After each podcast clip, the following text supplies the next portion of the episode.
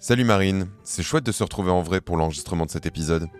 Eh bien tu sais, je me suis amusé à compter et devine combien de messages on s'est envoyés pour le préparer. Je sais pas, beaucoup? Bah, on pourrait dire ça. J'ai compté trois chaînes de mails et une bonne centaine de messages sur Slack, sans compter les gifs qu'on s'envoie pour se motiver. Ah oui, quand même. Euh, mais sinon, Germain, tu n'aurais pas oublié d'introduire le thème de l'épisode? Pardon, c'est toutes ces notifications sur mon téléphone, ça me déconcentre. Aujourd'hui, nous allons parler des outils de communication instantanée et de ce qu'ils ont fait au travail. Slack donc, mais aussi Microsoft Teams, Google Hangout et pourquoi pas Discord ou WhatsApp. Comment changent-ils nos façons de travailler et de collaborer? Orange vous présente le mémo.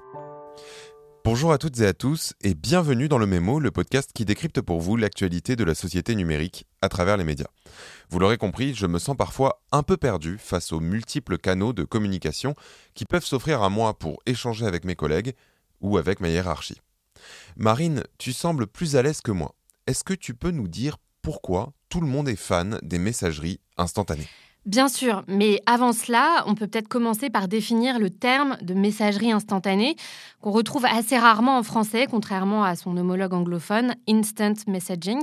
Selon le Cambridge Dictionary, une messagerie instantanée, c'est un service disponible en ligne qui permet d'échanger des messages avec quelqu'un qui utilise le service en même temps que vous. Ok, donc en quelque sorte, un mail instantané. Exactement, malgré le fait que certains persistent à répondre par des mails d'une ligne dans la seconde où ils en reçoivent.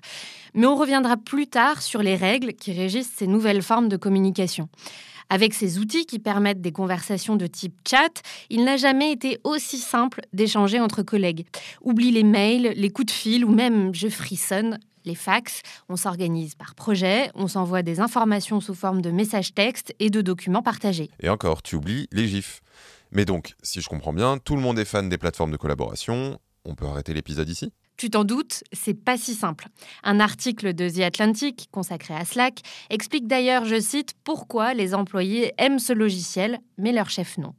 Slack permet de créer facilement des channels, des chaînes de discussion dédiées à des sujets et rend plus facile l'organisation de salariés qui veulent porter leurs revendications face à l'entreprise. La journaliste donne de nombreux exemples de la start-up africaine Andela où des employés ont fait circuler via Slack une pétition demandant des augmentations, à Apple qui bloque la création d'une chaîne dédiée à l'équité salariale car elle empêcherait les employés d'être productifs. Et au cas où tu t'inquiéterais, non, ils n'ont pas touché aux chaînes de GIF. Ouf, mais je suppose que ça va pas rester sur Slack pour toujours. C'est quoi la prochaine étape de la communication instantanée en entreprise? Tu te rappelles du métavers dont on parlait dans un épisode précédent? Pour ceux du fond de la classe, c'est un concept récemment popularisé par Mark Zuckerberg. Il s'agirait du futur d'Internet, un monde virtuel où l'on interagirait en 3D grâce à la réalité virtuelle et la réalité augmentée. Ouais, le futur quoi. Oui, et il faut croire que le PTG de Microsoft, Satya Nadella, est d'accord avec toi. Selon une interview accordée à Bloomberg, Microsoft a récemment investi à fond les ballons pour créer le métavers d'entreprise. Et dès 2022, les utilisateurs de Teams, la messagerie instantanée de Microsoft pourront être représentés par des avatars dans des espaces virtuels immersifs disponibles en 3D ou en 2D. Ils pourront notamment y partager des documents Word, Excel et y donner des présentations PowerPoint. PowerPoint en réalité virtuelle, mon rêve. Je sens comme une dose de sarcasme. Mais disons que si les nouvelles technologies simplifient la communication, celle-ci reste humaine et ne change peut-être pas tant que ça. Sais-tu ce que Slack veut dire en anglais? Eh bien, ça veut dire ballant au sens propre ou un peu fainéant au sens imagé. Parfois, on est très occupé à écrire à ses collègues, mais moins à travailler.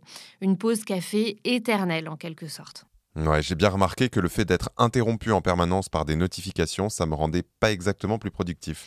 À qui le dis-tu? Ça pousse paradoxalement les équipes qui conçoivent ces outils à créer des modes ne pas déranger que personne ne sait comment utiliser. Mais il n'y a pas que le trop plein de communication, il y a aussi la mauvaise communication. L'article de The Atlantic, par exemple, cite des employés qui se serrent les coudes, mais également des cas où une culture d'entreprise toxique prospère via Slack en reproduisant des mécanismes de harcèlement et d'humiliation sur la nouvelle place publique que sont ces messageries instantanées. J'imagine que certaines personnes oublient que le message qu'ils postent sur une chaîne publique peut être vu par tout le monde. Et oui, si ce droit de regard par l'employeur est légitime dans certains cas, la tentation peut être grande de se servir des outils numériques pour surveiller ses employés. Vous voulez garder un œil sur vos employés en télétravail Résistez à l'envie, titre de Guardian. Le journal anglais nous alerte sur l'émergence d'un marché de logiciels espions. La plateforme Aware analyse le comportement des employés sur Slack et Microsoft intègre directement ces fonctionnalités à sa suite Microsoft 365. Une perte de temps contre-productive pour les employeurs et un cauchemar pour les employés, comme tu peux l'imaginer. Le conseil du Guardian, souciez-vous de la manière dont les employés atteignent leurs objectifs, qu'ils le fassent depuis chez eux ou depuis mars. Ouais, pas super pour la confiance. Alors on a parlé de la productivité tout à l'heure, mais je trouve que ces outils contribuent aussi à flouter la limite entre la communication pro et le perso. C'est agréable le matin au travail peut-être, mais j'ai du mal à déconnecter le soir chez moi. C'est tellement tentant de répondre à ce dernier message sur le téléphone. C'est pour ça que la loi en France reconnaît depuis 2017 un droit à la déconnexion. Un salarié a le droit de ne pas être connecté aux outils numériques professionnels hors de ses horaires de travail. Dans un article publié en novembre 2021, après l'avènement du télétravail dans de nombreuses entreprises, l'Express met en avant la nécessité de former les managers au respect de ce droit, dont l'application varie selon les entreprises. Ouais, on avait parlé de ce droit dans un précédent épisode d'ailleurs. Ça me semble important que des règles soient mises en place pour mieux gérer ces nouvelles plateformes de communication. C'est vrai, on suit toujours des règles ou des conventions quand on communique, même à la machine à café. Il y a des codes que l'on a intégrés au bureau, comme ne pas taper sur l'épaule d'un collègue qui est installé derrière son ordinateur, le casque sur les oreilles. On se dit qu'il doit être concentré et que la question peut sans doute attendre. Pourquoi cela serait-il différent avec les modes de communication numériques? Sauf qu'on ne connaît pas encore ces nouvelles règles. C'est à nous de les créer ensemble. Une étude rapportée par la Harvard Business Review estime que le salarié moyen perd 4 heures par semaine à cause d'une communication digitale de mauvaise qualité ou ambiguë.